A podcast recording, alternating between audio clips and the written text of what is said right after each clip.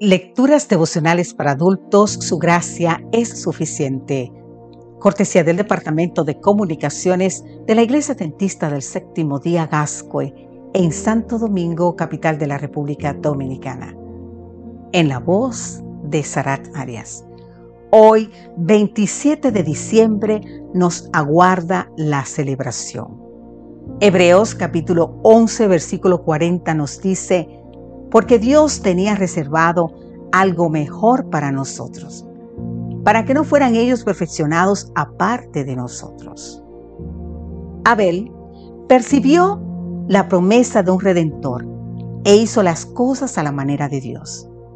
Enoch se convirtió en amigo de Dios y se fue a vivir con él. El arca fue un testimonio de la fe de Noé en Dios. Abraham y su familia salieron y siguieron obedeciendo la ruta de Dios. Moisés rechazó honores y el poder del momento, debido a su confianza en el elevado destino que Dios le había señalado a él y a su pueblo. Raab, convertida y refugiada en la sangre de Jesús, llegó a ser parte de la genealogía de Mateo como uno de los honorables progenitores de Cristo. ¿Y qué más puedo decir? Tiempo me faltaría para hablar de Gedeón, de Barak, de Sansón, de Jefté, de David, así como de Samuel y de los profetas que por la fe conquistaron reinos, impartieron justicia, alcanzaron promesas, taparon bocas de leones, apagaron fuegos impetuosos, escaparon del filo de la espada, sacaron fuerzas de flaqueza, llegaron a ser poderosos en batallas y pusieron en fuga a ejércitos extranjeros. Hubo mujeres que por medio de la resurrección recuperaron a sus muertos, pero otros fueron atormentados y no aceptaron ser liberados porque esperaban obtener una mejor resurrección. Otros sufrieron burlas y azotes y hasta cadenas y cárceles. Fueron apedreados, aserrados, puestos a prueba, muertos a filo de espada. Anduvieron de un lado a otro, cubiertos de pieles de oveja y de cabra. Pobres, angustiados y maltratados. Estos hombres, los que el mundo no era digno, anduvieron errantes por los desiertos, por los montes, por las cuevas y por las cavernas de la tierra. Te invito a leer el libro de Hebreos, exactamente el capítulo 11.